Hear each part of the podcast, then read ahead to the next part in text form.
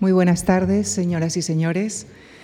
Muchas gracias por acompañarnos esta tarde en la tercera sesión de este ciclo que estamos dedicando a las batallas de la Edad Media, en cuyo marco damos nuevamente nuestra bienvenida al coordinador de toda esta serie de ciclos que estamos organizando en torno a las batallas históricas, el profesor Fernando Quesada, catedrático de Arqueología en el Departamento de Prehistoria y Arqueología de la Universidad Autónoma de Madrid, departamento que ha dirigido entre 2012 y 2020.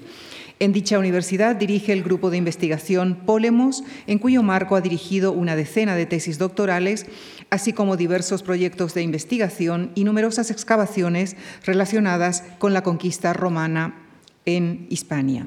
Sus ámbitos fundamentales de investigación son los conflictos bélicos en el mundo antiguo y el estudio de la cultura ibérica. Es miembro del Instituto Arqueológico Alemán, entre otros cargos, así como miembro fundador de la Asociación Española de Historia Militar. También dirigió entre 1999 y 2015 la revista Gladius, dedicada a la historia y a la arqueología militar.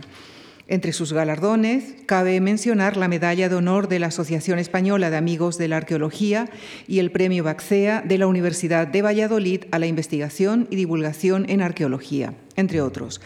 Entre sus numerosas y variadas publicaciones mencionamos algunas de las emparentadas con los temas de sus conferencias, como por ejemplo una síntesis de la guerra en el mundo antiguo y medieval en el volumen 1 de la Historia de Europa dirigida por Miguel Artola, o libros como Última Ratio Regis, Control y Prohibición de las Armas desde la Antigüedad a la Edad Moderna.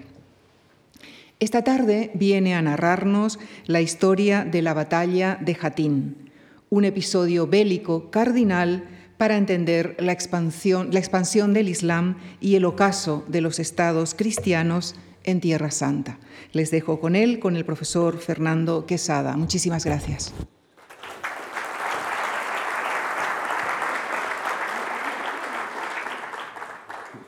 Muy buenas tardes a todos. Quiero, por supuesto, agradecer a Lucía Franco y a la Fundación Juan March eh, sus amables y sucesivas invitaciones para estar aquí estas tardes con, con, ustedes y, por supuesto, a ustedes por asistir en una tarde tan fría y tan desapacible como hoy para hablar de la batalla de Jatín, librada en Galilea en 1187. Esta conferencia forma parte de un ciclo y aunque parezca que las conferencias anteriores están muy separadas en el tiempo, en realidad eh, todo está pensado y enlazado de alguna manera. La primera de las conferencias que dio el profesor Domínguez Monedero sobre la batalla de Yarmouk en el siglo VII después de Cristo es de alguna manera el origen y la causa de la que eh, estudiamos hoy, porque la salida desde la península arábiga de una nueva fe, de una nueva fe guerrera y militante que se extendió como una ola incontenible por el Imperio Romano de Oriente y le arrebató Egipto, Palestina, Anatolia, derrotando a Heraclio y también acabó con el Imperio Sasánida, es el origen del intento de recuperación de esas tierras por parte de los reinos cristianos de Europa Occidental. Hoy en día, ciertamente, con esa tendencia a la autoflagelación que tiene la cultura europea de tradición cristiana, solemos pensar en las cruzadas como una suerte de agresiva invasión del territorio originario de la fe musulmana y de los árabes. Y ninguna de las dos cosas es cierta. Desde la perspectiva de aquellos cruzados que fundaron los reinos latinos, los reinos cristianos de ultramar, del Próximo Oriente, de Palestina, no se trataba de una conquista, sino de una recuperación de, sitios nucleares de la fe cristiana mucho antes de que existiera la propia fe eh, del Islam. Cierto que esta región es una región rica, cabecera y término de rutas comerciales que se extienden hasta Asia, que despertaron, por tanto, la codicia de reyes y nobles europeos. Cierto que las cruzadas tienen una razón económica, cierto que tienen una justificación em, de tipo em, social, en tanto en cuanto muchos nobles de segundo orden o segundones de Europa Central veían en la aventura en Tierra Santa la posibilidad de hacer fortuna, pero la base religiosa, la base ideológica está ahí y no debe ser ocultada. es una visión agresiva de la ideología cristiana, pero también y de la religión cristiana, pero como respuesta a lo percibido como una previa agresión, que es lo que vimos en Yarmouk. Y en cuanto a la eh, conferencia de Alvira, de profesor Alvira, sobre Hastings en el año 1066, las tácticas, el surgimiento de una caballería pesada eh, en un entorno ideológico muy determinado y en una institucionalización de tipo feudal están en la base de eh, lo que va a ocurrir en los reinos de Palestina o de Tierra Santa. Eh, los normandos que conquistan Inglaterra son los ancestros directos de esos normandos y francos que ocupan Sicilia y que son parte de los núcleos de los ejércitos de los reinos latinos de eh, Oriente. Por tanto, eh, esta conferencia enlaza de una manera muy directa con lo que hemos visto hasta ahora. Muchos de ustedes, seguro que casi todos, conocen una película que tuvo bastante éxito eh, hace ya algunos años, El Reino de los Cielos, dirigida por Ridley Scott, que al hilo del éxito de Gladiador y otras películas de tipo histórico revitalizó estos eh, grandes frescos del mundo antiguo y medieval, en este caso ambientada en las cruzadas. Bien, pues el núcleo de esta película, aunque aparece eh, tratada de manera muy elíptica en unos momentos centrales, cuando el ejército de los reinos cristianos, eh, agotado por la sed, es aplastado por las tropas de Saladino, el núcleo de esta película, que es larga, eh, es precisamente la batalla de Jatín, que tiene un alcance enorme dentro de la historia del siglo XII, incluso posterior en eh, el Mediterráneo oriental. Por cierto, les aconsejo, si deciden ver la película, el montaje del director no fue solamente una maniobra comercial ulterior, sino que es bastante mejor película que la que se exhibió en los cines. Es mucho más larga, pero explica muchas, mejor muchas cosas que eh, en la película original eh, presentada en los cines no quedaban en absoluto claras. Tiene luces y sombras, como todo este tipo de películas, claro es. Bien, comencemos por los antecedentes. El esquema de la clase de hoy, de la conferencia de hoy, son los antecedentes inmediatos de la batalla, las fuerzas contendientes, la campaña y la batalla y sus consecuencias. Ya lo hemos dicho, estamos en el periodo de las cruzadas, estamos en la segunda mitad del siglo XII, eh, pero aquí sí que eh, debo decir algo importante, creo, y es que eh, tenemos una tendencia cristianocéntrica o europocéntrica a estudiar todos estos siglos en función de las distintas cruzadas, primera cruzada, segunda, tercera, así hasta la novena, a lo largo de todo este tiempo que va del 1095 al 1270. Pero los acontecimientos que llevan a la batalla de Jatín, que es una batalla decisiva en, todo este periodo, no encajan bien ni en... no encajan bien ni en la Segunda Cruzada, que había terminado hacia 1149, ni en la tercera, que se produciría como consecuencia de, la batalla de Jatín y de la campaña de Saladino que acabó con la conquista de Jerusalén. Es decir, eh, no podemos entender eh, lo que ocurrió en este periodo desde una perspectiva de las expediciones cruzadas cristianas hacia Oriente, sino de dos factores, el desarrollo de los reinos cruzados latinos en Oriente y sobre todo desde la perspectiva islámica, desde la perspectiva musulmana, la reconstrucción de la unidad musulmana entre 1127, las primeras décadas del siglo XII, y la época de Salah ad-Din, de Saladino, el vencedor de Hatín. Es decir, es la perspectiva musulmana la que explica lo que ocurrió en este periodo, hacia 1187-88, entre la Segunda Cruzada y la tercera. La perspectiva eh, local es importante. En todo caso, es bien sabido, la primera cruzada pilla por sorpresa a un mundo musulmán unido, el espíritu de cruzada que surge ya en la segunda mitad del siglo XI, entre otras cosas con la conquista de, de, Toledo por Alfonso VI de León en la península ibérica, pero sobre todo la presión que el mundo turco selyúcida ejerce sobre el imperio bizantino, lleva al imperio bizantino a pedir desesperadamente la ayuda de los reinos occidentales, que, viendo beneficios económicos, comerciales y de prestigio eh, en la expedición, organizan esta primera cruzada que tuvo un éxito eh, insospechable, un enorme éxito, porque concluyó con la conquista de Jerusalén en el año 1099. Eso sí, los nobles, los príncipes que habían participado en la cruzada, en lugar de entregar, como en principio estaba pensado o acordado, en la zona conquistada al imperio romano de Oriente, al imperio bizantino, que era quien realmente había poseído estas tierras hasta la batalla de Yarmouk que vimos en la primera conferencia, pues crearon eh, y se entregaron a sí mismos toda una serie de eh, estados, de norte a sur, el condado de Edesa, el principado de Antioquía, el condado de Trípoli y un reino, el reino de Jerusalén, formando un conjunto de estados de tipo feudal occidental enquistados en un territorio que hacía siglos ya que formaba parte del universo islámico, entre el sultanato selyúcida de Rum al norte, el imperio selyúcida, el califato abasí, una serie de em, emiratos en la costa de Siria, en el interior de Siria, perdón, y por supuesto el califato fatimí en Egipto. Esto sería el origen de los innumerables conflictos que llevarían a las em, sucesivas cruzadas ulteriores. Ahora bien, estos reinos cristianos o estos estados cristianos plantean una serie de problemas. En primer lugar, de estructura político-militar y en segundo lugar, de tipo demográfico. Por un lado, la desunión, es decir, en lugar de crearse un Estado unitario poderoso, tenemos una serie de principados y condados independientes entre sí, Antioquía, Trípoli y Edesa, y luego un reino, el reino de Jerusalén, pero que eh, tiene en su propia fábrica interna y por su dependencia de la mentalidad feudal una eh, debilidad inherente.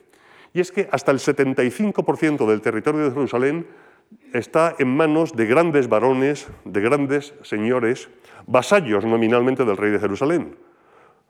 Pero a su vez estos príncipes, estos varones, tienen sus propios vasallos en Galilea, en Ascalón, en Cesarea, lo que genera una pirámide mm, donde la eh, vinculación militar de vasallos con sus señores lleva a que solamente el 25% de la fuerza militar del reino, solamente una cuarta parte de los aproximadamente 900.000 caballeros que el reino de Jerusalén tenía en el siglo XII, eran controlados por el rey directamente. El resto, el 75%, eran vasallos o vasallos de sus vasallos, lo cual exigía del rey toda una eh, diplomacia muy compleja con unos personajes atrabiliarios muchas veces, ambiciosos y poco dispuestos a seguir eh, las directrices de un rey, sobre todo si este rey era débil, como a menudo ocurrió en este siglo.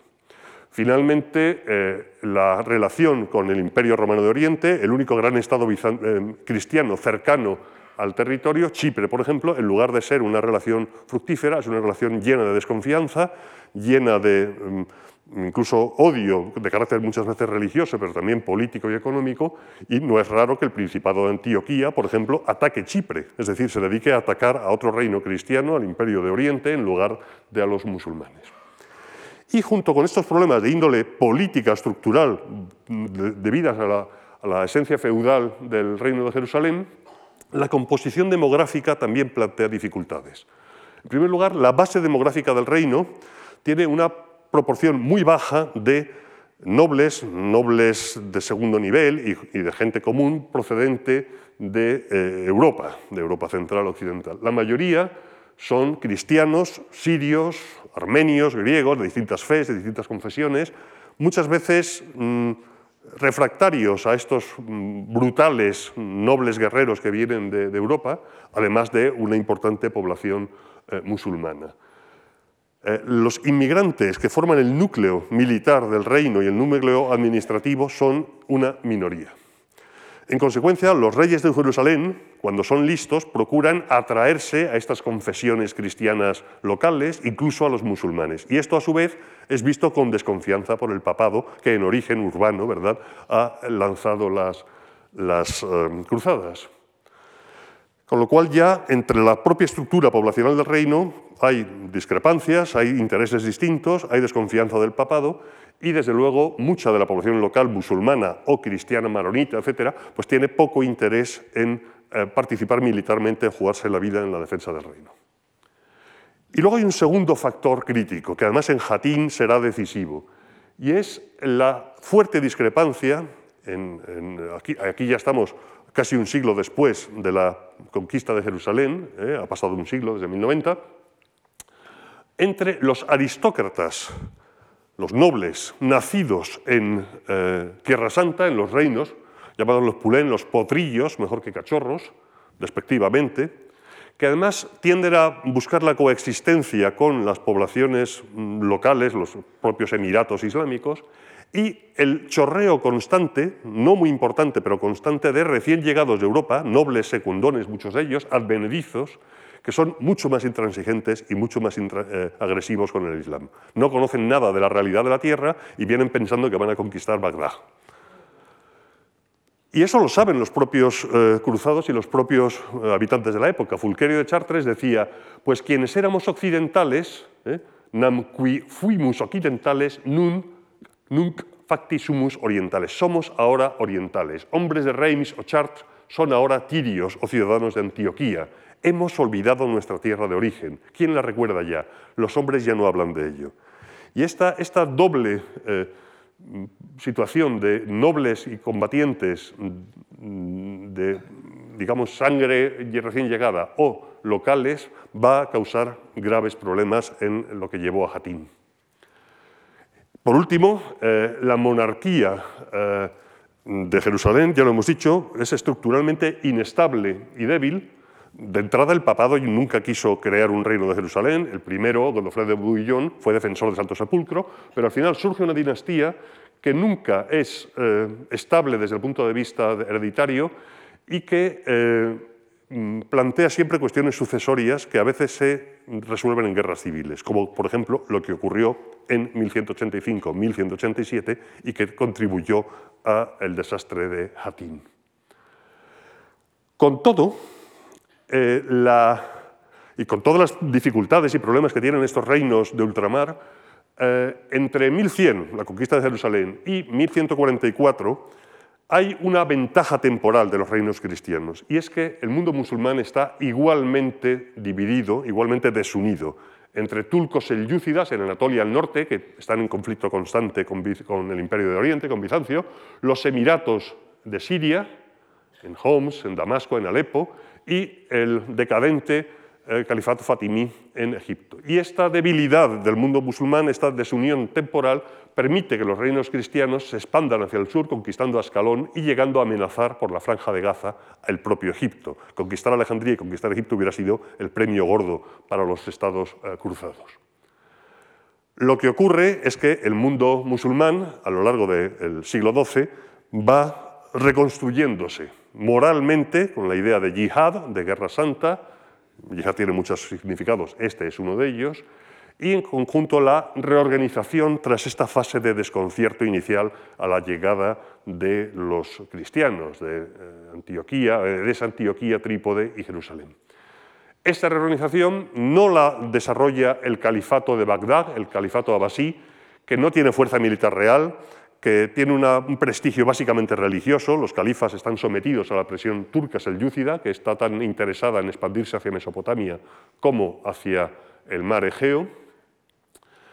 Y eh, frente a los estados cristianos de sur a norte, pues hay una serie de emiratos. Igual tenemos condado de Edesa, Antioquía, Trípoli, pues tenemos Alepo, eh, que está aquí, Hama, Homs, eh, Damasco y finalmente el califato egipcio.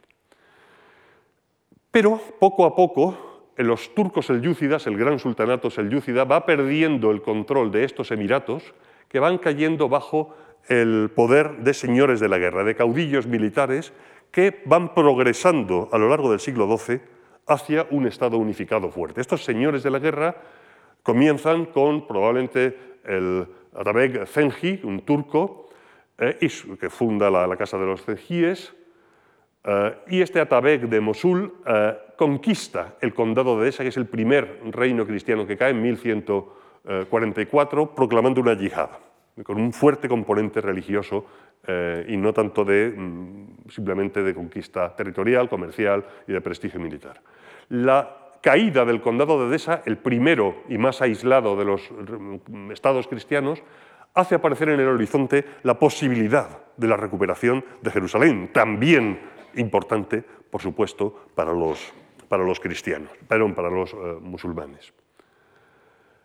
El impacto de la conquista de Edesa en 1144 lleva a la, por la familia de los Fengíes, lleva a la segunda cruzada, eh, coordinada por los reyes de Francia y Conrado III del Imperio Germánico, pero es una cruzada extremadamente ineficaz, fracasa, al contrario que había ocurrido con la primera, al llegar por mar y tierra a, Tierra Santa y al llegar a Acre, en lugar de, como querían los reinos locales, el rey de Jerusalén, atacar Alepo, que es el, o atacar Homs, eh, atacar los eh, emiratos cengíes más agresivos, la cruzada decide ir a por un emirato, el emirato de Damasco, de mayor prestigio. Damasco tenía un nombre que no tenía Alepo en Occidente. Pero la, pues, la pega es que Damasco había sido un estado, mm, digamos, amistoso con los reinos cristianos, con Jerusalén y con los estados cristianos, con Antioquía. No había dado mucha guerra a los cristianos. Los locales, es decir, los, potrillos, los pulén, estaban horrorizados ante lo que ellos consideraron que era un error, que era el ataque a Damasco. Para colmo, el ataque a Damasco fracasó, el asedio fracasó, la cruzada se disolvió y el resultado neto fue que también Damasco se echó en manos de los eh, en manos del hijo de, eh, que es Nur al-Din, uno de los grandes héroes de la tradición eh, militar musulmana. Damasco se echó en manos de los cengíes. Y así llegamos ya al contexto próximo, cercano de la batalla que nos interesa. El creciente poder musulmán, le hemos hablado de él, primero eh, Zengi Mad al-Din, que conquista Edesa, luego su hijo Nur al-Din hace fracasar la segunda cruzada, lo hemos visto, esto es una imagen del aspecto que podría tener uno de estos eh, eh, gobernadores zengíes, aprovecha además las disensiones entre los propios cristianos cruzados recién llegados y los locales, aprovecha por tanto para hacerse con el control de Damasco, protege al Egipto fatimí del avance cristiano hacia, hacia el sur, y este proceso que se inicia hacia 1140 con Zengi que continúa con Nur al-Din, llega a su apogeo con este personaje que todos ustedes conocen, Yusuf ibn Ayub, hijo de Ayub, Ben Ayub, Salah al-Din, el saladino de las fuentes cristianas y la dinastía ayubí. En efecto, eh, eh, Saladino va a concluir eh, exitosamente este proceso de unificación de poder. Salah al-Din, al principio, es un subordinado de Nur al-Din que le manda a Egipto para eh, controlar Egipto e impedir que los cruzados lo, tomen, Miser, lo hace con éxito, pero no solamente eso, sino que consigue hacerse con el poder. Prácticamente acaba con el, califato fatimí y cuando muere eh, en 1174 se casa con su viuda y prácticamente hereda no solamente su control sobre Egipto, sino todos los dominios de los antiguos emiratos de Alepo, Hama, Homs, Damasco, que había llegado a dominar Nur al-Din. Y por tanto, a partir de este momento eh, crea un imperio, eh, con sus eh, debilidades también, por supuesto, pero va controlando Yemen, por tanto la, la, riqueza de la zona de Yemen, Damasco, Alepo y finalmente en 1185 Siria Oriental. Claro, durante este periodo en el que se está consolidando su poder, Saladino lo que hace es llevarse bien con los cristianos. Es decir, hay alianzas ocasionales, hay, sufre alguna derrota con, en, en por ejemplo, en 1177, obtiene alguna victoria en el vado de Jacob, pero en general contemporiza, porque hasta 1785, lo veíamos ahora, no ha terminado de hacerse con el control de toda la Siria, el norte de Arabia, Yemen y Egipto, y es entonces cuando domina todo el territorio entre el Nilo y el Éufrates. Con este poder consolidado, ahora sí, Saladin retoma la idea de, yihad de los cengíes, de Nur al-Din y de Zengi, y convierte el reino de Jerusalén en su objetivo principal. Y para ello Saladino no tiene ningún inconveniente en llegar a un tratado, a un pacto de paz con los bizantinos del norte para asegurar su flanco en, Anatolia. Es decir, llega a, una alianza con eh, un imperio cristiano, el imperio romano de Oriente, para poder concentrar sus esfuerzos en Jerusalén. Esto no es, no es ninguna eh, rareza. ¿eh? el, caso del Cid como mercenario en, Castilla y al servicio del rey de Zaragoza, cobrando parias para uno, etcétera, en Valencia, no es raro. Es decir, las alianzas que hoy en día pueden parecer contra natura no son más que muestras de política real, de realpolitik. ¿eh? En 1145 el gobernador de Damasco se alía con el rey de Jerusalén contra el gobernador de Alepo, aunque al final no le vale de nada.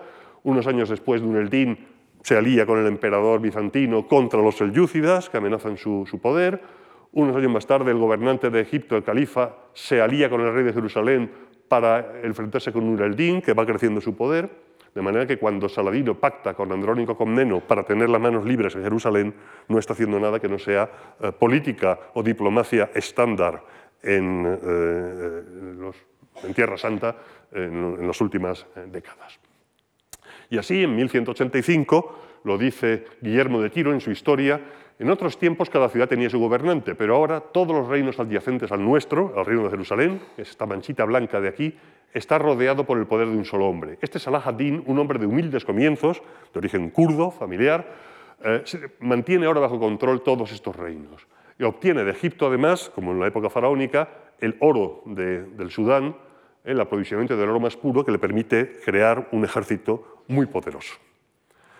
Bueno, pues justo ahora, en este momento en que en estas dos últimas décadas, eh, y al llegar 1185, eh, Saladino ha consolidado su poder y por primera vez en décadas, desde la conquista de la Jerusalén en la Primera Cruzada, ahora que por primera vez el mundo musulmán se ha unido y es una amenaza muy peligrosa, surge una de tantas crisis dinásticas que llega incluso un conato de guerra civil en el reino de Jerusalén el, rey leproso, Balduino IV, eh, que no había sido mal rey, pero estaba debilitado por su, por su enfermedad, eh, fallece y en principio su sucesor va a ser su sobrino, eh, un niño, Balduino V, que muere al cabo de, unos meses, en, el año siguiente, pero cuyo regente era el poderoso Raimundo III de Trípoli, uno de estos señores, en este caso el conde de Trípoli, uno de los reinos, uno de los estados más poderosos, que además al tener salida al mar también tenía eh, un control comercial importante entre Siria y, Chipre. Eh, además, Raimundo se llevaba bien con Saladino, eran, eh, hasta cierto punto confiaban el uno y el otro. Bien, pues contra la voluntad de Raimundo III, la hermana de Balduino, la reina Sibila, todo eso sale en la famosa película de, que comentábamos antes, se casa con un recién llegado, Guido de Lusignan, que no conoce bien la situación de, los territorios, pero que es ambicioso, y se crean así dos partidos, el partido de la corte, el de Sibila y Guido, y otro grupo de, de nobles que tienen una visión radicalmente distinta. Simplificando, entre los Pulán, entre los potrillos, está el conde Raimundo, que acabamos de hablar de él, Valián de Ibelín, que es otro de los em, protagonistas de la película de, Ridley Scott, incluso la Orden de los Hospitalarios y muchos nobles menores. Y en el lado más intransigente, más belicoso, están muchos de los recién llegados, encabezados por, eh, encabezados por el Guido de Lusignan, recién llegado de Poitiers, eh, Reinaldo de Chatillon, de quien hablaremos ahora y que es el malo de la película, aunque era un hombre de una de un encanto personal y de una arrogancia y de una valentía extraordinarias y de una habilidad. Los templarios, de los que vamos a hablar enseguida, sobre todo de su bastante inepto, a mi juicio, maestre Gerardo Ritford, y el patriarca de Jerusalén, que son partidarios, sin darse cuenta de lo que está pasando en el bando musulmán, de la confrontación con los islámicos, con los musulmanes, sin darse cuenta de que ya no están lidiando con el Emirato de Damasco o con el de Homs, sino contra un Estado imperial unido, mucho más grande y mucho más poderoso que Jerusalén.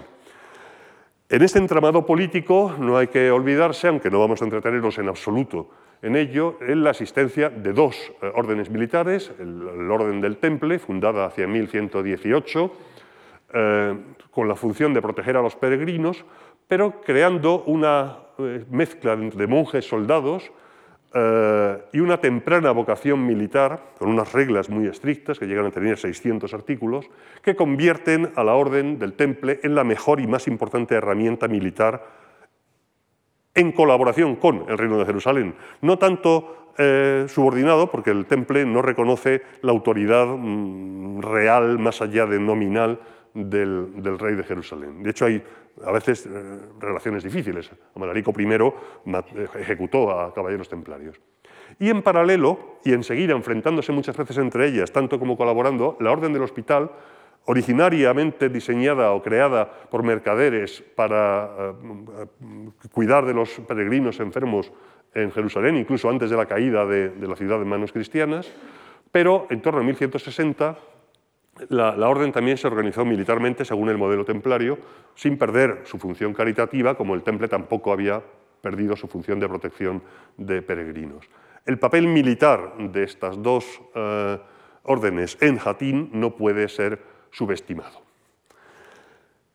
Bien, hay un factor extra eh, que tenemos que añadir en toda esta situación, y es que eh, el, mundo cristiano, al asentarse en, en Tierra Santa, crea un sistema de fortificaciones consciente de su debilidad numérica, de su inferioridad en número contra los Emiratos musulmanes, crea hasta un centenar de castillos eh, para proteger o servir de bases para ataques hacia, hacia Egipto, el Kerak, en lo que era Jordania, Montreal, Ascalón, etc., y otros en el norte, el Crac, por ejemplo, el Crac de los Caballeros, y combinando estos castillos aislados con ciudades fortificadas, rodeando y protegiendo Jerusalén y protegiendo la costa para permitir la llegada de refuerzos en caso de peligro que actúen de cabezas de puente.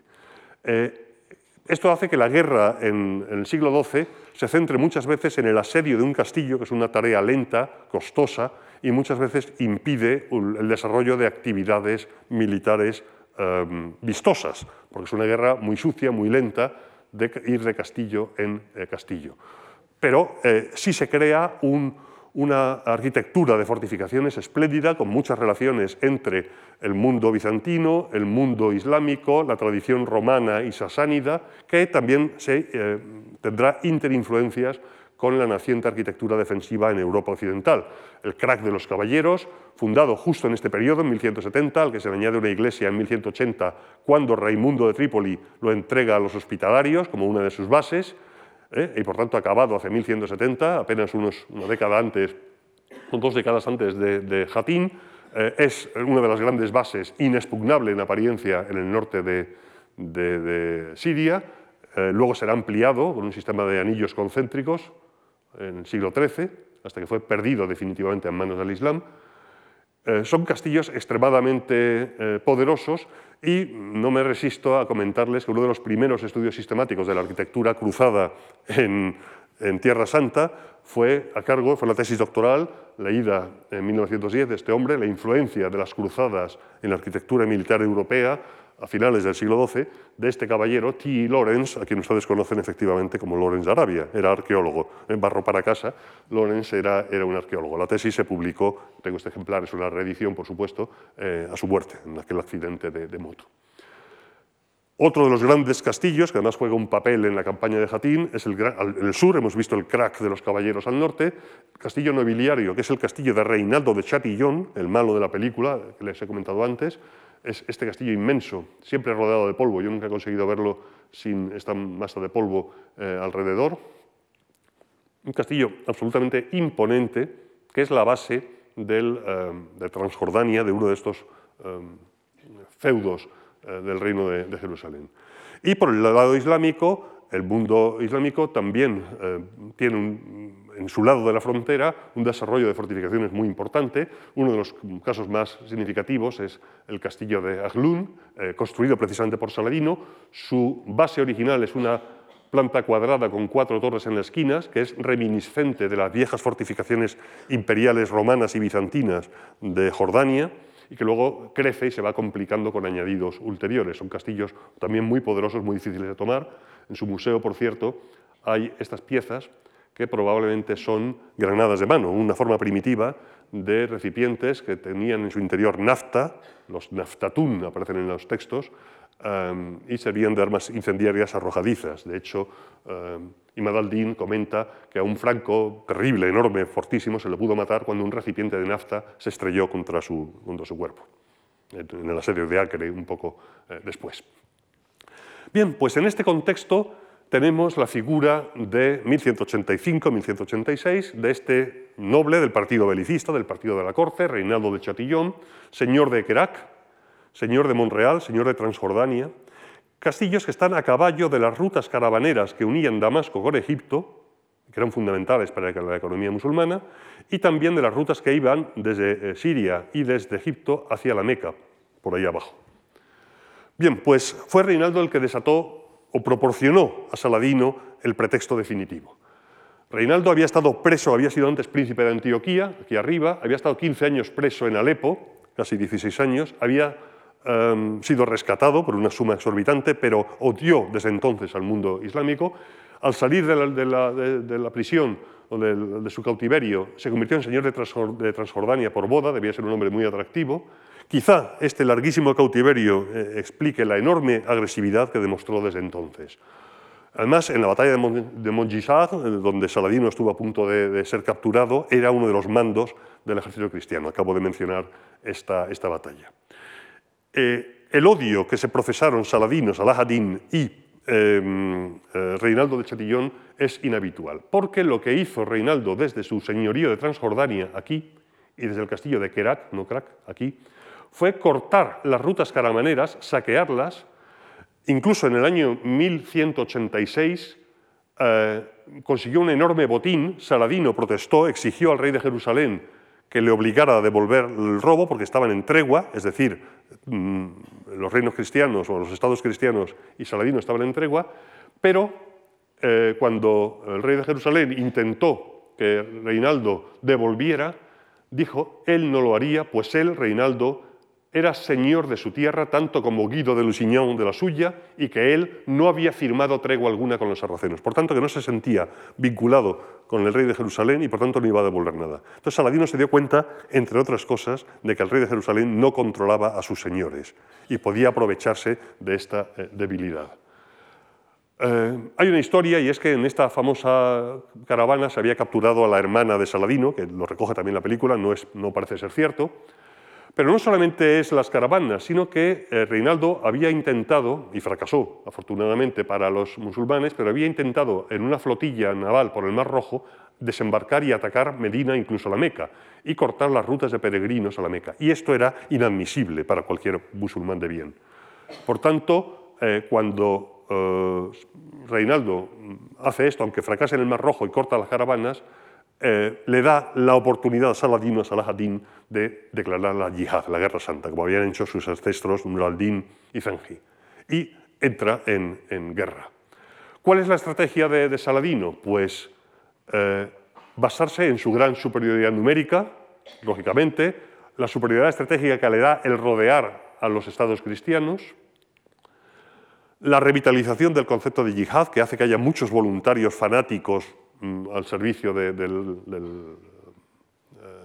del, sultán y desde el punto de vista táctico decide no enredarse en asedios. Es decir, todas estas fortalezas que han marcado la evolución de la guerra en las décadas anteriores, este casi centenar de fortalezas cristianas, no enredarse en ellas, sino buscar una batalla campal, que es una verdadera rareza en el mundo medieval, buscar una batalla campal decisiva, destruir al ejército franco de los Frani y luego conseguir que las fortalezas, carentes de guarnición o de esperanza de rescate, caigan como fruta madura una detrás de otra. Y eso le salió bien, porque eso es exactamente lo que consiguió en Jatín.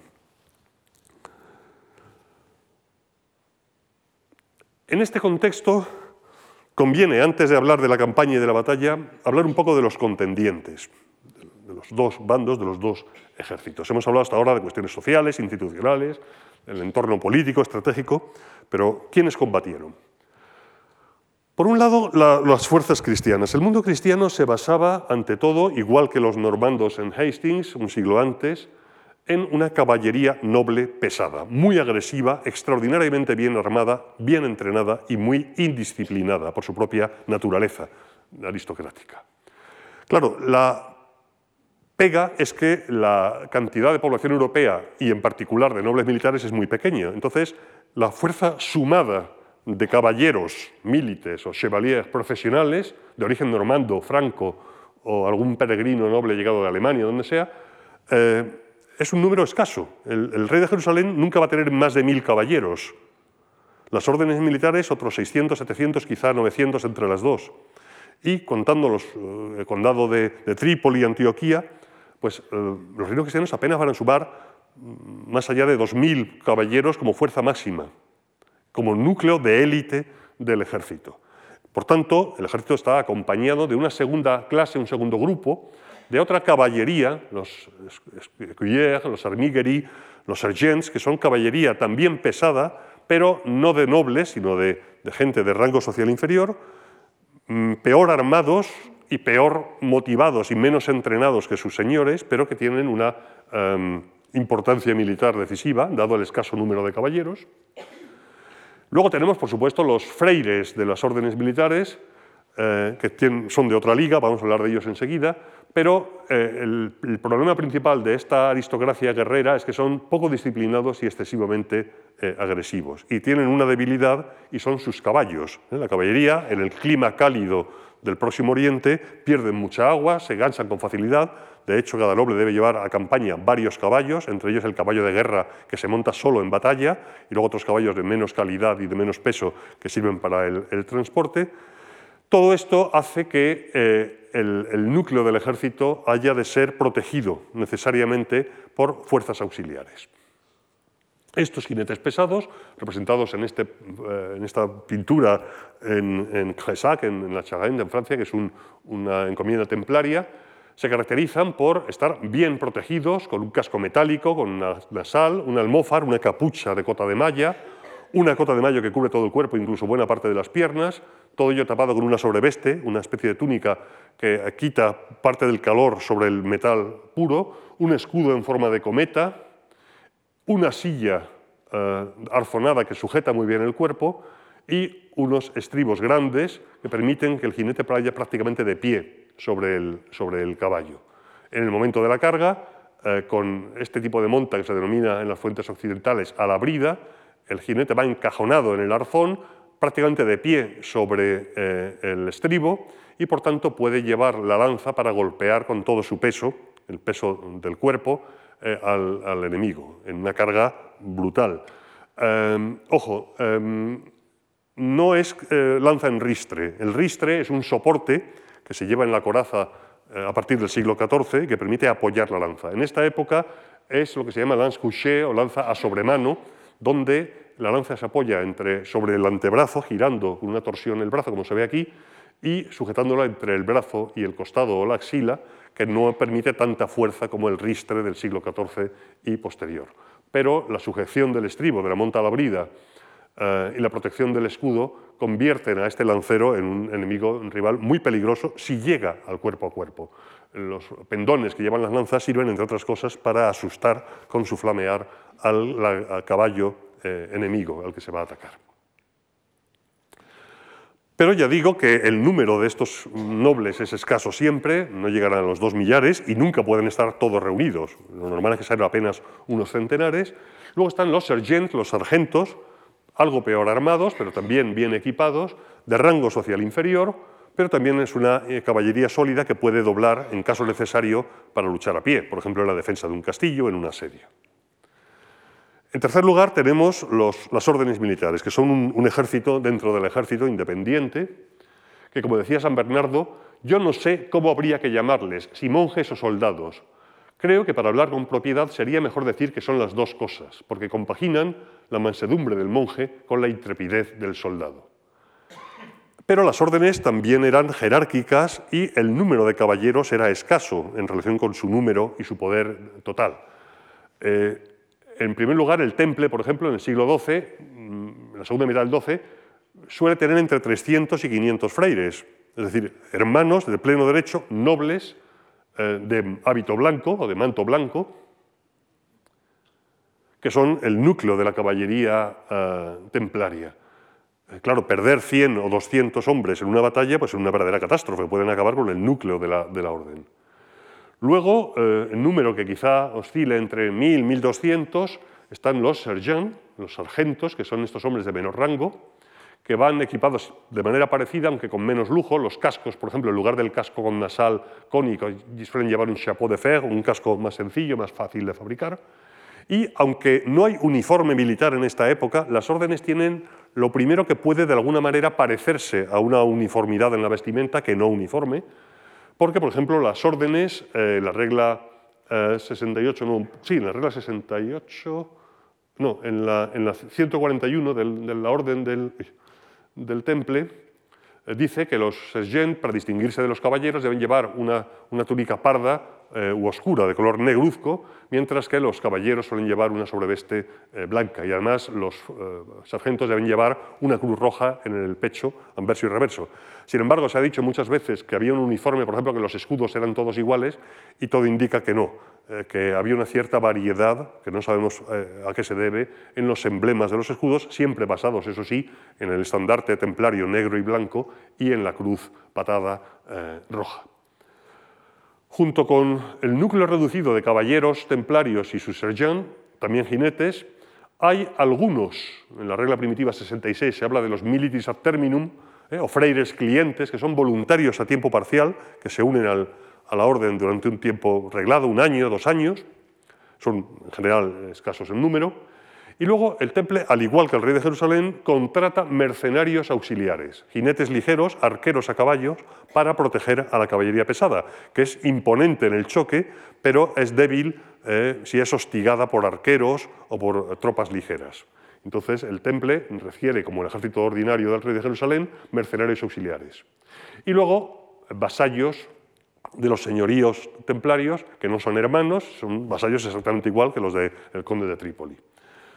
Todo esto forma el núcleo duro, más profesionalizado del ejército cristiano, que quizá tenía en la época de Jatín pues entre 400 y 500 caballeros máximo y entre sargentos y mercenarios turcópolos unos 2.000.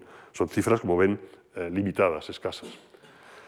Eh, la organización y la disciplina de la Orden del Temple en particular y de la recién militarizada Orden del Hospital eh, son hoy en día casi un mito. Se habla mucho de ello. Y es cierto, las reglas eh, exigían una gran disciplina, eh, impensable en una hueste feudal normal. Se determina en la regla 138 el número de caballos que tiene cada noble y un escudero, los camisotes, el número de armas, cómo deben ser las sobrevestes de los hermanos sargentos, deben ser negras.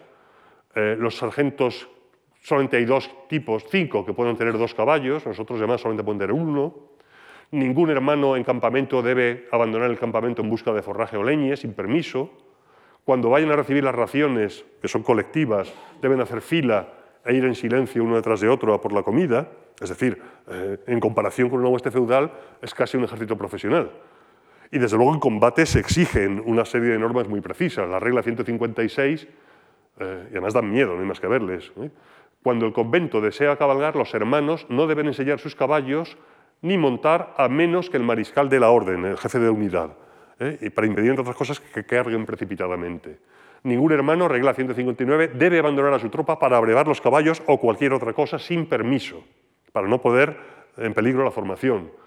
Ningún hermano puede cargar o abandonar las filas sin permiso. Y si lo hace y deja su escuadrón, echiel, es el término arcaico francés para escuadrón, se hará justicia hasta el extremo de que tenga que ir a pie hasta el campamento, es decir, que se le niegue el derecho a ir a caballo y pueda sufrir incluso la expulsión si rompe las filas de la unidad.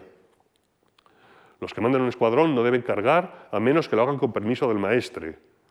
Y si en la fragor de la batalla ocurre que un hermano se despista y no puede ir hacia su unidad, hacia su estandarte, debe ir al primer estandarte cristiano que encuentre. Y si el que encuentra es el del hospital, la orden hermana y rival, deberá permanecer junto a ese estandarte e informar a quien lidere y en cuanto pueda reincorporarse a su propia unidad. Es decir, todo esto eh, mm, indica una capacidad táctica muy superior a lo habitual en este momento. Pero, en el fondo, los freires son nobles, se han formado en la misma idea aristocrática, agresiva, violenta de sus hermanos que no son freires de una orden. Y, por tanto, tienen la sangre caliente y en muchas ocasiones, como en Cresson, por ejemplo, o en la propia Varsalla de Arsuf, tiempo después, son ellos los que rompen las filas y cargan indisciplinadamente. Es decir, tampoco hay que considerar que estos eh, freires son máquinas eh, de una disciplina férrea porque no pueden ocultar que en el fondo siguen siendo guerreros nobles medievales del siglo XII. Junto con la caballería pesada normal, digamos, y la caballería eh, de, lo- de las órdenes, del temple sobre todo, están los turcópolos, ¿eh? jinetes mercenarios, antiguos prisioneros musulmanes convertidos. En los ejércitos no hay musulmanes, en el ejército de Jerusalén y, por supuesto, de las órdenes.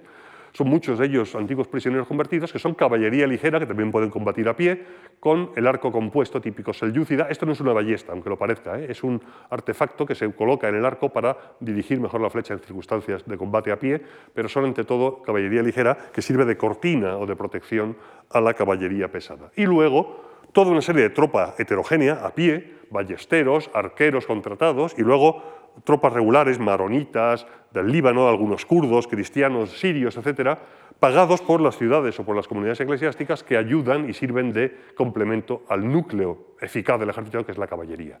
Pero en las condiciones de Tierra Santa la infantería es fundamental, como veremos enseguida.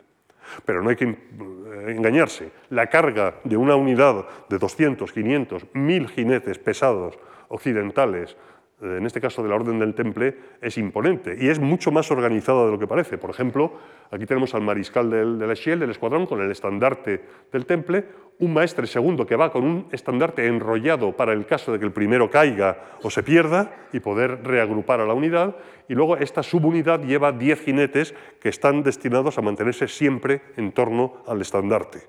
Es decir, que es mucho más estructurado de lo que parece. En todo caso, eh, un biógrafo de Saladino, Baja Aldín, decía así de un caballero latino, mientras su caballo estuviera en buen estado, no podrá ser derribado. Cubierto por su jaubec, su cota de malla de cabeza a pies, los golpes más violentos no causaban efecto sobre él.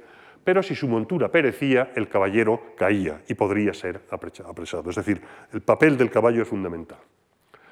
Por tanto, eh, estos jinetes cristianos pesados tienen que adaptarse a la guerra en Oriente, al calor, a las distancias, y la combinación de caballería pesada, caballería ligera e infantes es fundamental. La caballería pesada franca, apoyada por peones e infantes, es casi irresistible, pero la infantería es necesaria en la guerra de asedio de estas fortalezas que hemos descrito, y en batalla auxiliar la caballería debe ser protegida por los infantes, que hacen aguadas, forman en vanguardia para proteger a los caballos de los jinetes.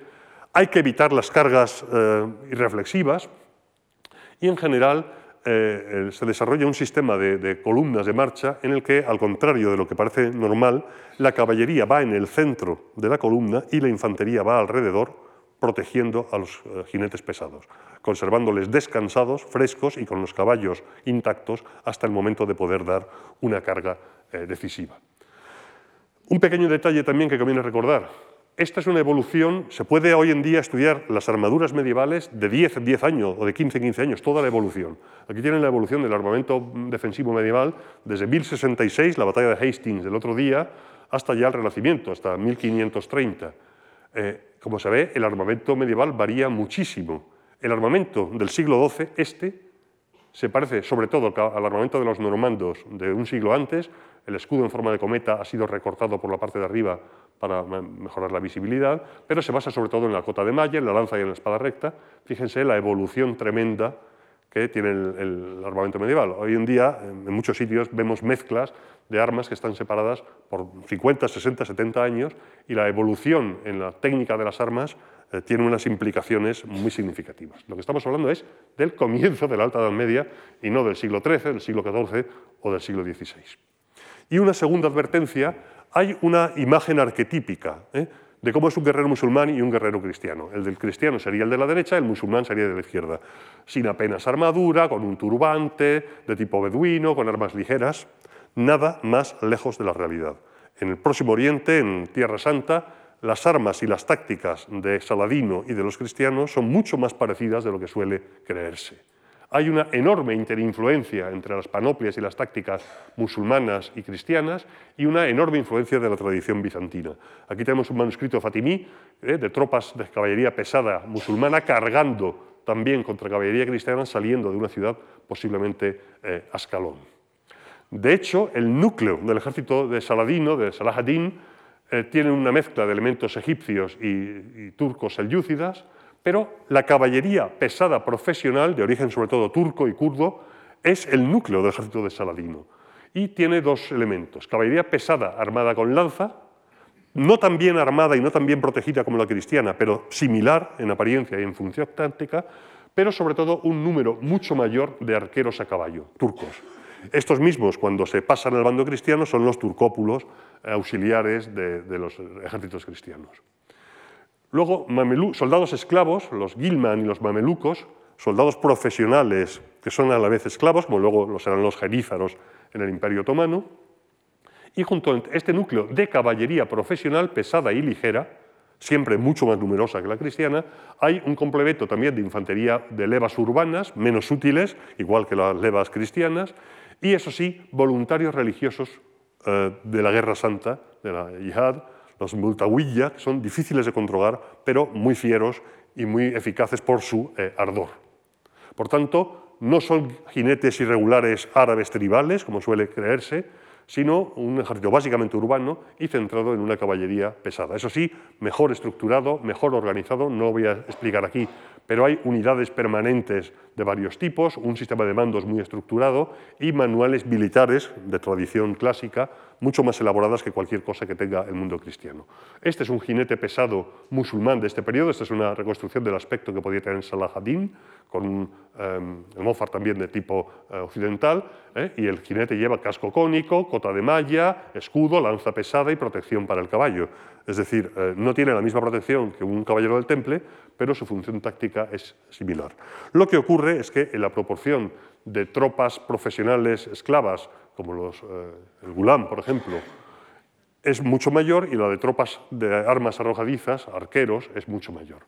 Este es el aspecto de algunos infantes de la zona del norte de Siria, con cota de malla completa, aunque no tan larga de mangas eh, y, por supuesto sin proteger los pies como en el mundo cristiano, y estos milicianos religiosos fanáticos, em, en este caso eh, es una reconstrucción de una escena un poco anterior, de 1140, de un sabio, eh, eh, Yusuf al-Findalawi, y una asceta, al-Halhuli, que murieron en batalla de la Segunda Cruzada. Estos son los elementos básicos del ejército musulmán. Sus tácticas son, eso sí, más elaboradas que las cristianas, en el sentido de que la mayor fuerza está en la caballería ligera y en los arqueros a caballos, eh, y por tanto, lo que buscan los musulmanes normalmente es no dejarse cazar por la caballería pesada cristiana y hostigarla a cierta distancia hasta que la agotan, hieren a sus caballos y se convierten en vulnerables para que entonces sí la caballería pesada musulmana llegue al choque contra un enemigo cristiano debilitado. Lo que dice eh, Ambroise en la historia de la Guerra Santa eh, es significativo. Cuando se persigue a los turcos no se les puede alcanzar. Son como una pesada mosca. Si la persigues, huye y luego da la vuelta y te persigue a ti. Por tanto, em, ataques de hostigamiento, retiradas fingidas, búsquedas de flanco son elementos habituales en las tácticas musulmanes. Y así es como llegamos a, este 3-4 de julio de 1187 en la llanura de, de Jatín y en las colinas de Jatín. No voy a entrar en ello, pero es una batalla excepcionalmente bien documentada, porque tenemos fuentes de ambos bandos, cristianas y musulmanas, y tanto fuentes presenciales, fuentes contemporáneas muy cercanas a la batalla, por ejemplo, eh, eh, Ibn al-Atir estuvo en el campo de batalla al día siguiente, quizá incluso estuvo en la batalla, no estamos seguros. Eh, tenemos Bahaddin, es biógrafo de Saladino, y tenemos la crónica de Hermul, era escudero de, de Valien de Ibelín, es decir, que conoce, estuvo en la batalla. Por tanto, hay una buena cantidad de fuentes que nos permiten reconstruirla con, bastante fidelidad, sobre todo porque estas fuentes, a pesar de ser de bandos distintos, coinciden en todo, en lo, en lo esencial, y eso sí, difieren en la interpretación de algunas acciones o en algunos detalles, pero en lo esencial coinciden y mucho. La campaña de Saladino en 1187, cuando se harta de, las depredaciones de Reinaldo de Chatillón y el secuestro de caravanas, comienzan con un pequeño desastre cristiano el 1 de mayo, cuando en Cresón, en Galilea, eh, un contingente de eh, unos 90 eh, caballeros templarios y hospitalarios, es decir, una proporción importante, acuérdese que el temple tenía 400, 500 caballeros como mucho, más 40 caballeros locales y 400 eh, peones y algunos turcópolos fueron mm, sorprendidos, mejor dicho, sorprendidos, no, fueron rodeados eh, por un contingente bastante mayor de, musulmanes de las avanzadillas de, de Salahadín y fueron aplastados, casi aniquilados. El propio maestre del hospital, eh, Rodríguez de Moulin, murió en combate y el, maestre del temple se salvó, Gerard de Ridefort se salvó por los pelos.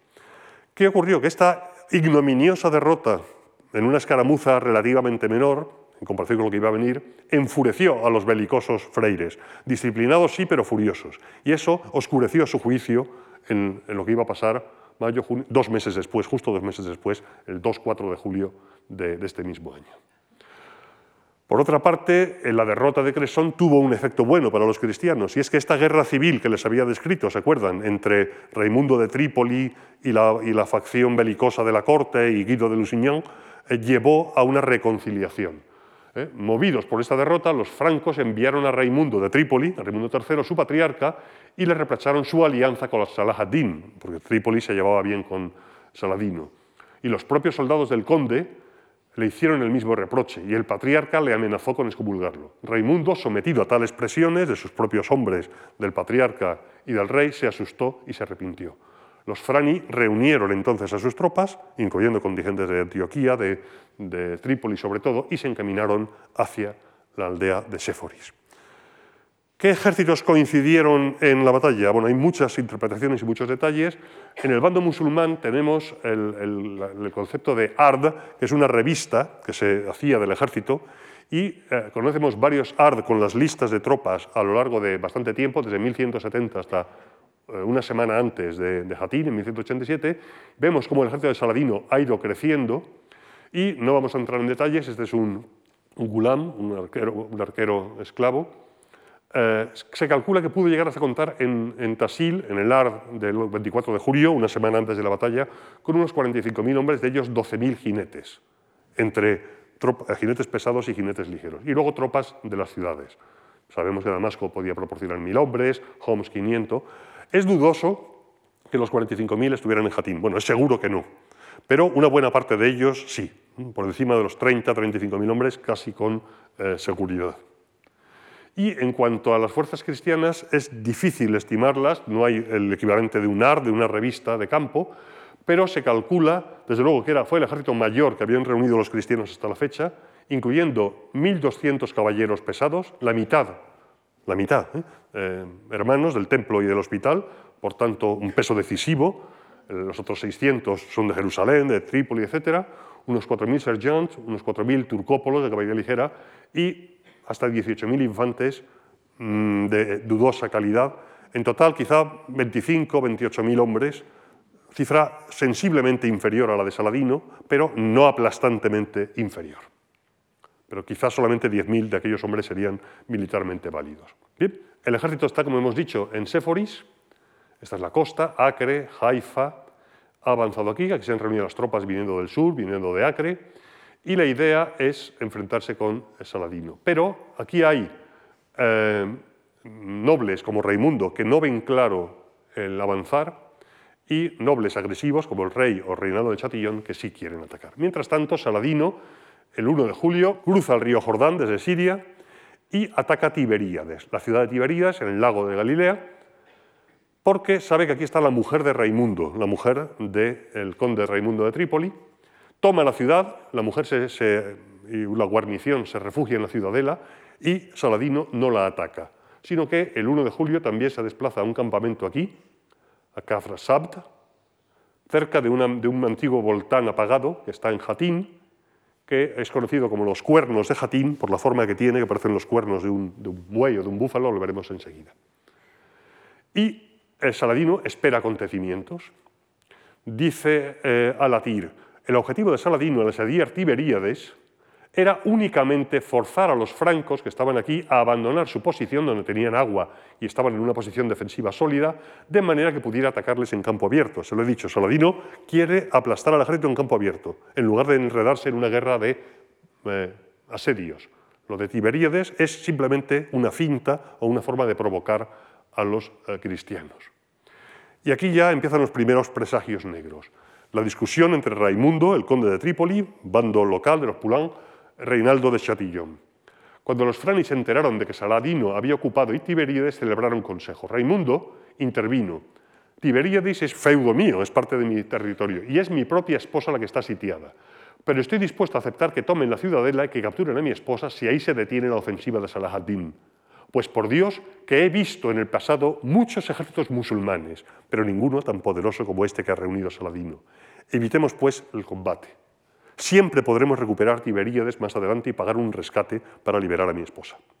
Pero el príncipe Arnat, Reinaldo de Chatillon, que es como le llaman los árabes, y el texto es de Ibn al-Atir, le dijo, intentas asustarnos, el fuego no se deja impresionar por la cantidad de leña que tiene que quemar, una bravata eh, absoluta, muy característica. Y Raimundo entonces dijo, de acuerdo, pues haré lo que queráis, pelearé a vuestro lado, pero ya veréis lo que va a pasar.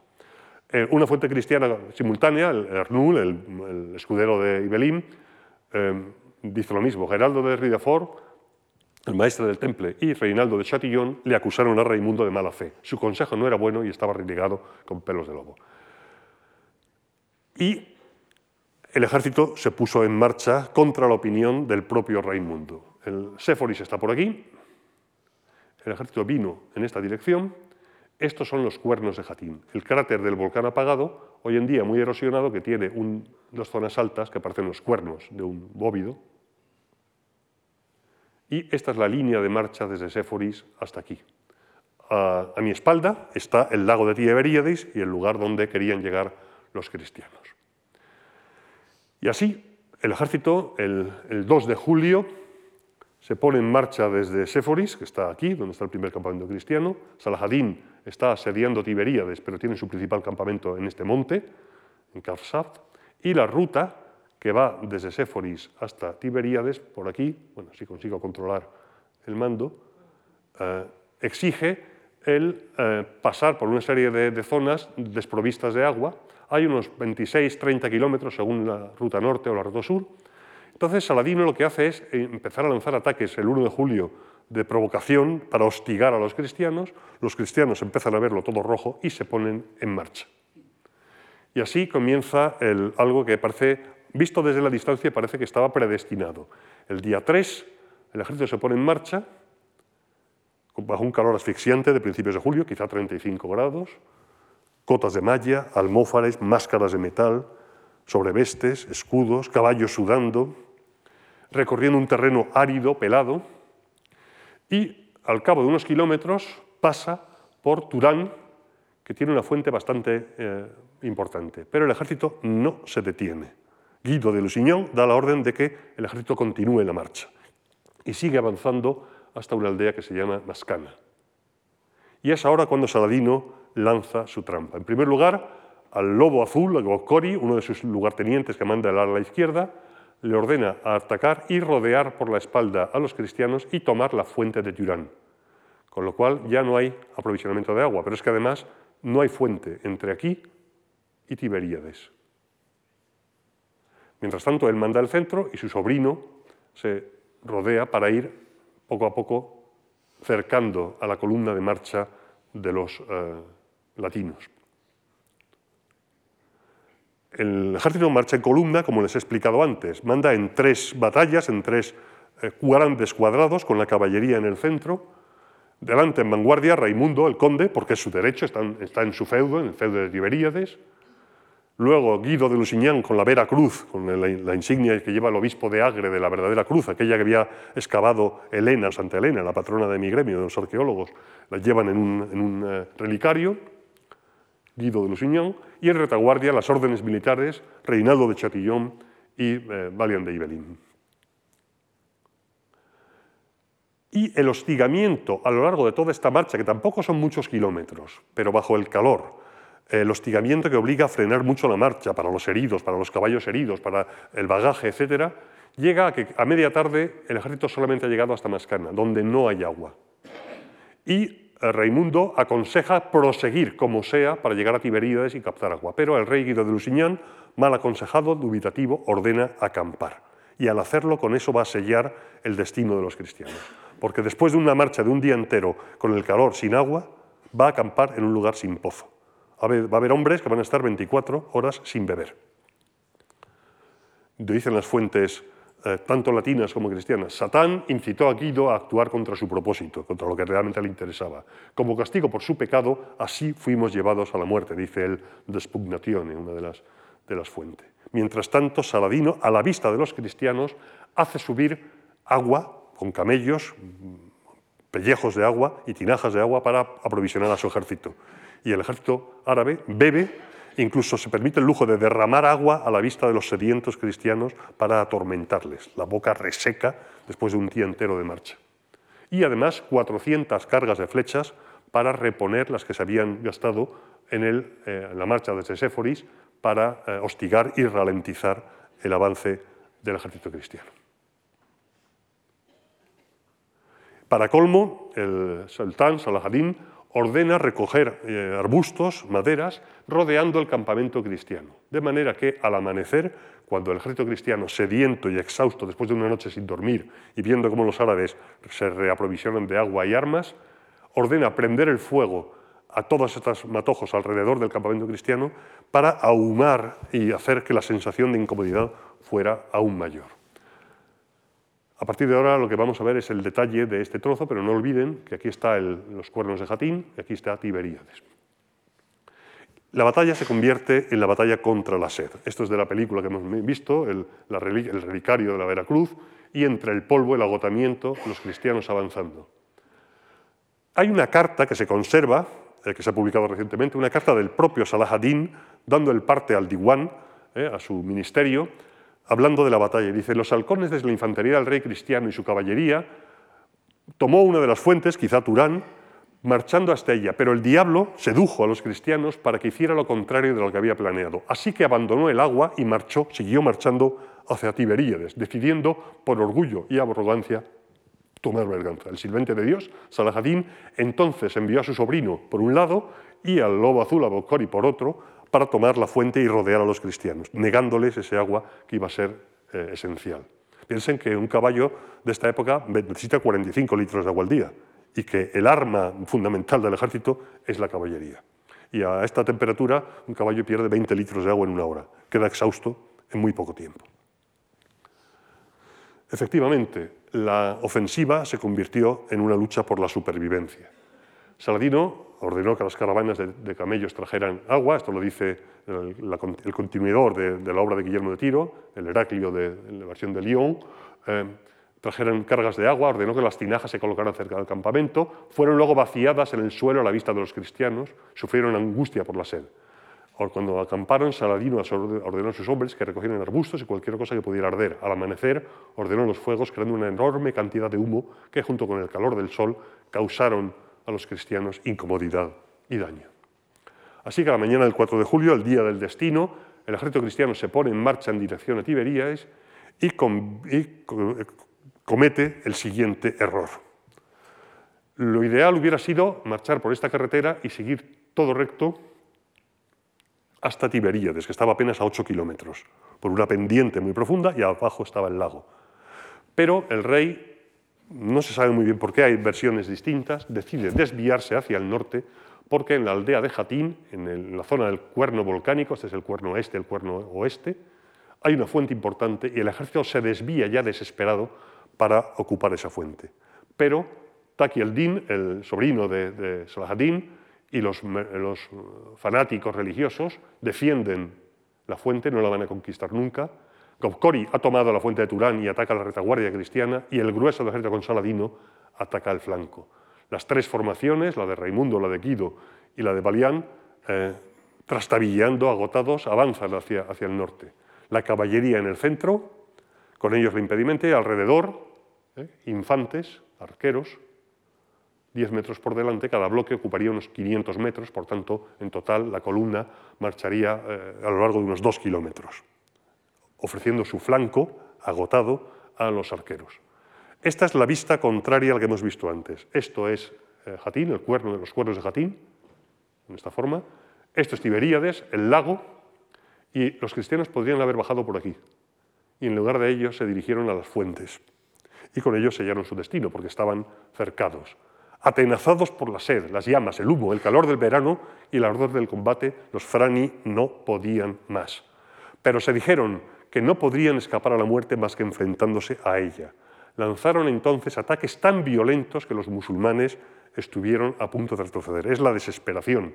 Sin embargo, en cada asalto, los frani, los francos, sufrían pérdidas y su número iba disminuyendo, intentando forzar el paso para tomar las fuentes de Jatín y poder marchar hacia el lago en una fase ulterior. La fase 3 3B, eh, a mediodía, tarde ya del día 3, mm, muestra cómo la caballería pesada de la vanguardia, al mando del conde de Trípoli, de Raimundo, el que se había opuesto a esta locura desde el principio, lanza una carga desesperada, rompe las líneas musulmanas de Takeldin o, según otras fuentes, los musulmanes abren las filas a enemigo que huye, Puente de Plata, y Raimundo eh, sale disparado. Y ya no puede retroceder porque los musulmanes cierran filas en la cima de la colina detrás de él. Dice del Despugnatione, vieron como entre el rey Guido, la segunda eh, columna, y ellos mismos, Raimundo y la, vanguardia, había una multitud de bárbaros y no podían atravesarla. Viendo esto, el conde y sus hombres eh, se dieron a la vuelta, pisotearon a los cristianos y crearon una suerte de puente, un pasillo largo. De este modo pudieron huir pisando sobre sus propios hombres, sobre los turcos y sobre la cruz. Así es como pudieron escapar, aunque únicamente por sus vidas. De hecho, eh, hay dos tradiciones. Una considera a Raimundo un traidor, amigo de Saladino, que huyó y abandonó la batalla. Otros dicen que no podía hacer otra cosa para salvar a la vanguardia, vio claramente, con clarividencia, lo que había pasado, lo que iba a pasar, que iba a ser una masacre, y huyó, cargando eh, hacia arriba, pero en lugar de ir a Tiberíades, que, eh, donde estaba su mujer, vio que eso lo único que iba a conseguir era quedarse encerrado, y lo que hizo fue volver a su, feudo, a, a Tiro, y allí se convirtió en un hombre amargado, derrotado mm, psicológicamente y murió de, desesperación al cabo de unos, meses. Cuando el conde de Trípoli vio que el rey y sus caballeros habían sido capturados, no habían sido capturados, pero estaban a punto, huyó hacia Tiro. Solo estaba a tres kilómetros de Tiberíades, pero no se atrevió a refugiarse porque sabía que sería encerrado.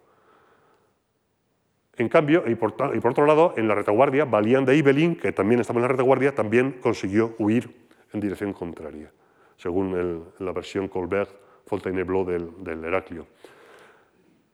Por tanto, el grueso del ejército cristiano, las órdenes del Temple y del hospital, el rey Guido de Lusignan, Reinaldo Chatillon, se quedaron encerrados al lado de Jatín, pero sin poder llegar a las aguas. Una especie de, séptimo de caballería aislado en una colina, con el estandarte del Temple resuelto a vender caras sus vidas. Raimundo huye hacia Tiro, Valian consigue escapar, en total quizá unos 3.000, 4.000 hombres se salvaron, pero la infantería, que no puede huir a caballo, Guido, el rey, Reinaldo, el obispo de Acre que lleva la Veracruz, quedan junto al cuerno sur o cuerno oriental del volcán apagado de Jatín. Es el final. En las colinas se refugian. La infantería, apelotonada en una cuña, trepó a la cima de un monte abandonando al ejército, a los caballeros, a su suerte.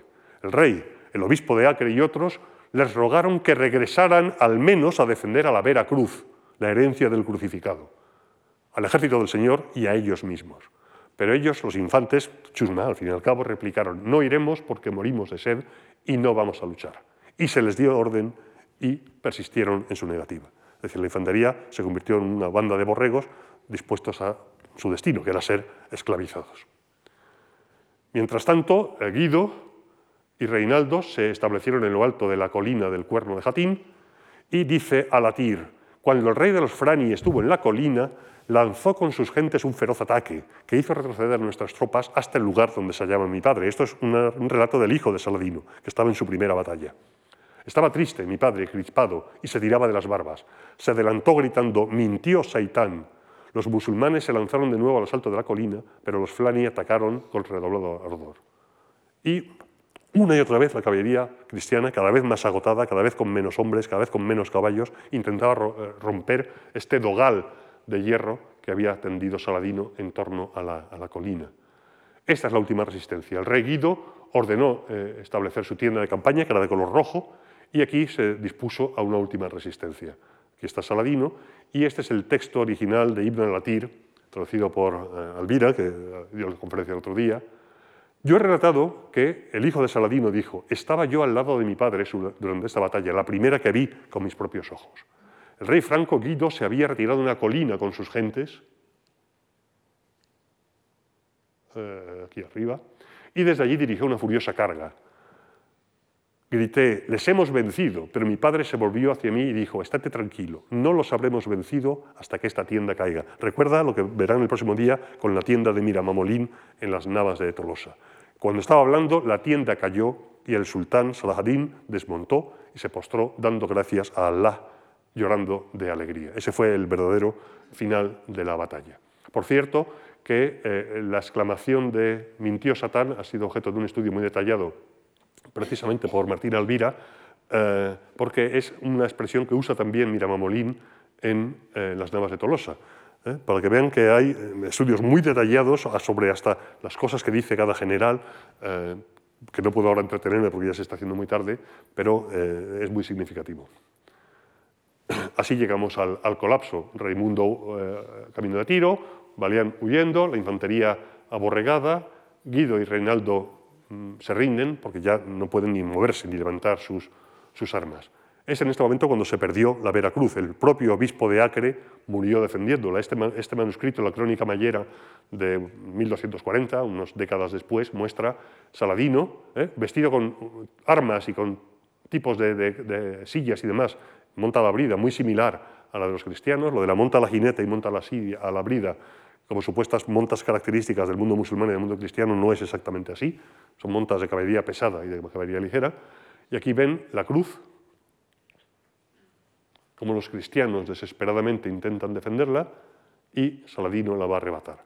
Los musulmanes se apoderaron de la que llaman, dice Alatir, la verdadera cruz. Esa fue para los frani la peor de las pérdidas, pues en ella, según dicen, crucificaron al Mesías, la paz sea con él. Y con esto acabó la batalla que devino en, masacre. Eh, una de las cosas más características, lo dice Guillermo de Tiro, la guerra es menos violenta entre aquellos que comparten la misma ley y fe, lo cual no es verdad, la guerra civil son siempre peores. Pero incluso cuando no hay razones para el odio, la mera diferencia de credo es razón suficiente para el odio y la guerra constante. Salah ad-Din hasta ahora se había mostrado bastante clemente con los enemigos que capturaba, entre otras cosas por la posibilidad de obtener rescate, pero en Hatín hizo una excepción. Lo primero fue, bueno, primero lo hizo unos pocos después, encargar a, fanáticos religiosos, a, em, sus, em, digamos, más fanáticos seguidores religiosos, decapitar a todos los caballeros templarios y hospitalarios. ¿Por qué? Porque eh, mm, sabía que eran sus peores enemigos, sabía que eran guerreros de la fe y por tanto sus más peligrosos eh, e irreductibles enemigos con los que no se podía negociar así que ordenó su decapitación. De hecho, sus, cabezas fueron llevadas a Damasco y prácticamente 230 caballeros fueron decapitados, más los que habían muerto. Eh, las órdenes perdieron la flor innata y la mayoría de sus caballeros. Los infantes y los sargentos fueron esclavizados y pasaron, los que no pudieron ser rescatados pasaron su vida en cautividad. Y, como muestra esta, este manuscrito francés, eh, eh, Saladino personalmente ejecutó, y lo refleja muy bien la, película, a Rinaldo de Chatillon, eh, su enemigo jurado, el que supuestamente había eh, capturado a su hermana, no es verdad, pero sí había saqueado las caravanas rompiendo la tregua de los peregrinos a la Meca.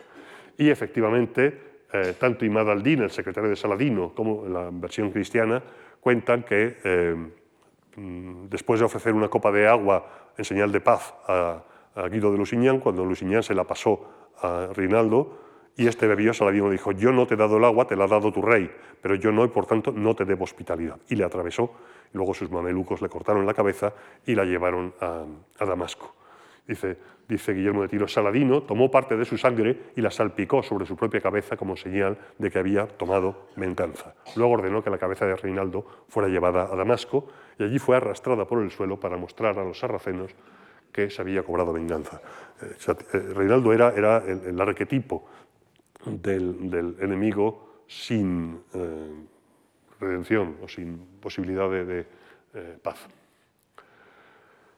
Puede que de los 28.000 cristianos, quizá 25.000, unos 3.000, 4.000 escaparan, el resto o murieron o fueron esclavizados o parte de ellos luego fueron rescatados. El único templario que se salvó, Ritford, el maestro del templo, quizá porque Saladino sabía que era un pésimo táctico y eh, le dejó libre más adelante, quizá pensando que con eso podría hacer más daño en el bando cristiano que muerto. Eh, fíjense, los templarios habían perdido 130 freires en Cresón y al menos 230 en Jatín, pues han perdido como menos la mitad de su, de su núcleo. ¿Eh? Solamente se salvó eh, Gerardo, Gerardo de Ritford.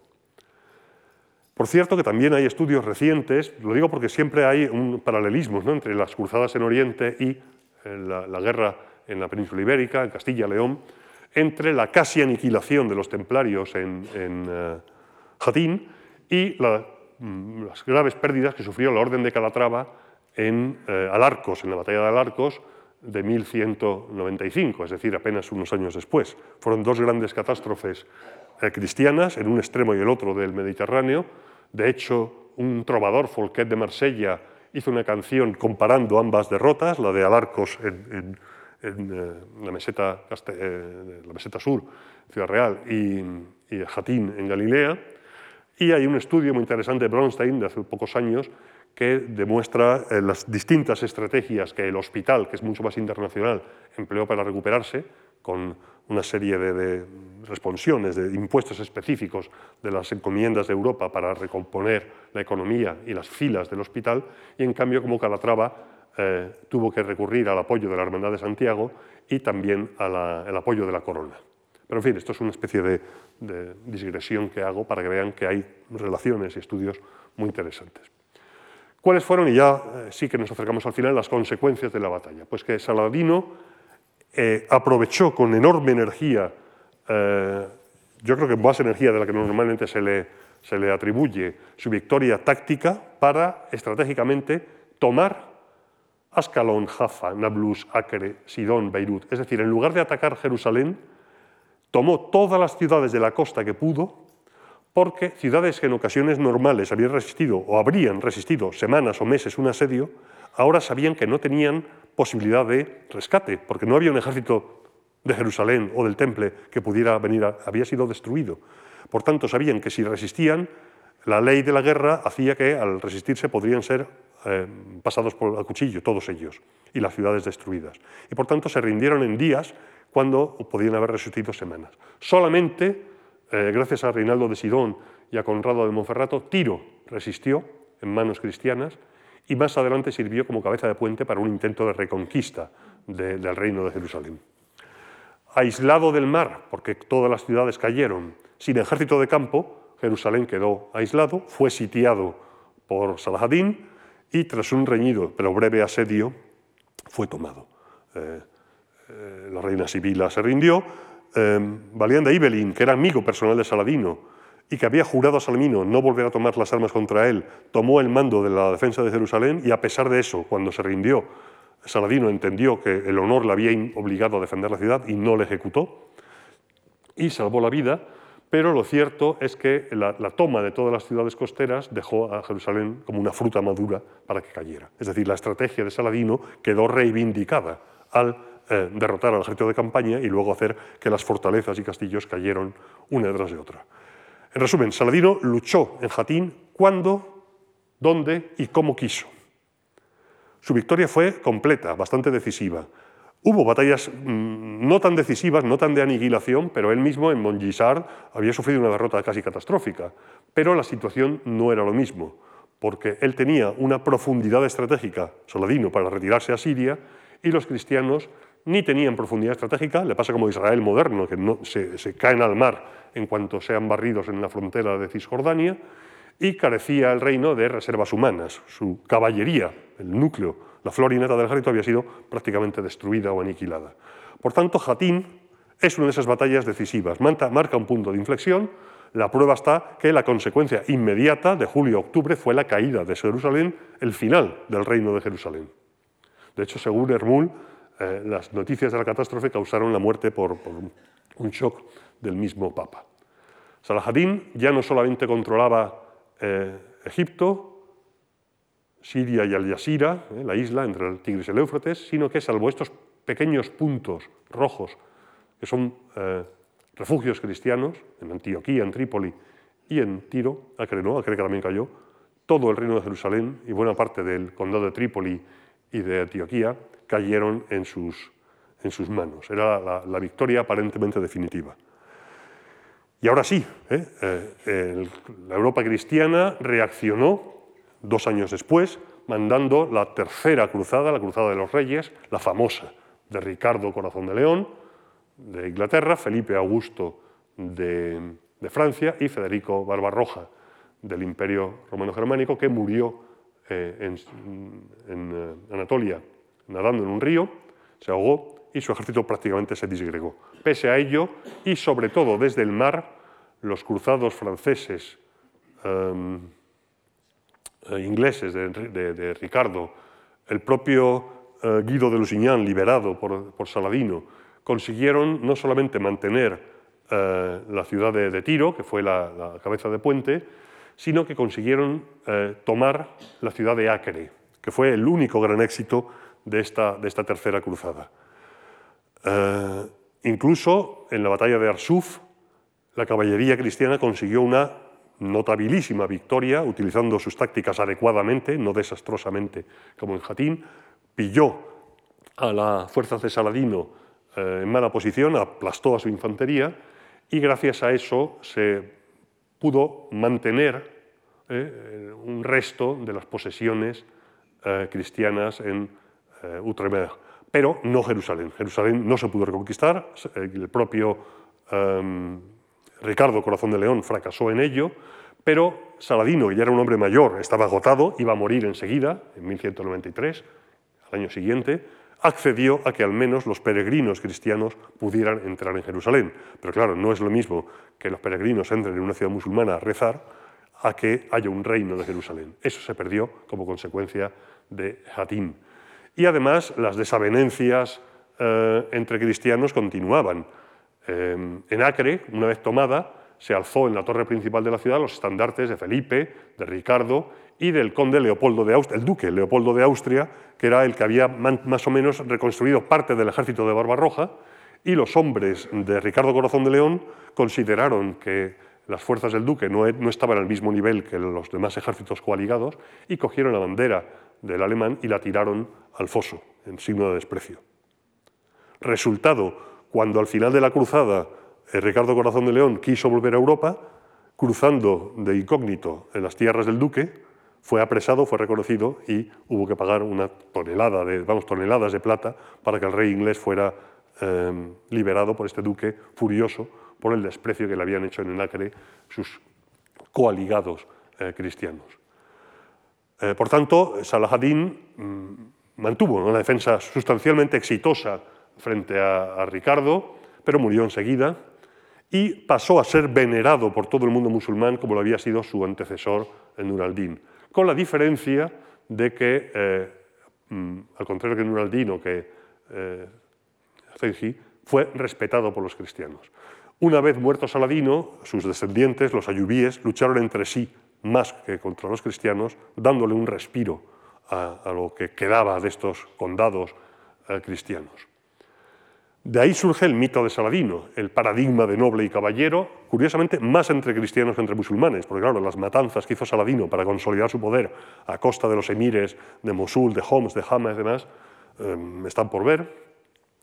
Desde luego fue un militar eficaz, el mejor general de su época, eh, duro sin crueldad innecesaria, podría argumentarse que la masacre de los templarios estaba justificada en términos estrictamente militares, clemente cuando le era posible, caballeroso, hospitalario para los occidentales. Fue mucho más cruel con sus propios enemigos eh, o fatimíes. De hecho, eh, en su propia se llegó a decir en su propia época que era hijo de una princesa franca obligada a casarse con un turco, es decir, se sabía que era kurdo de origen y como un, musulmán no podía ser caballeroso y noble, pues tenía que tener sangre cristiana de alguna manera.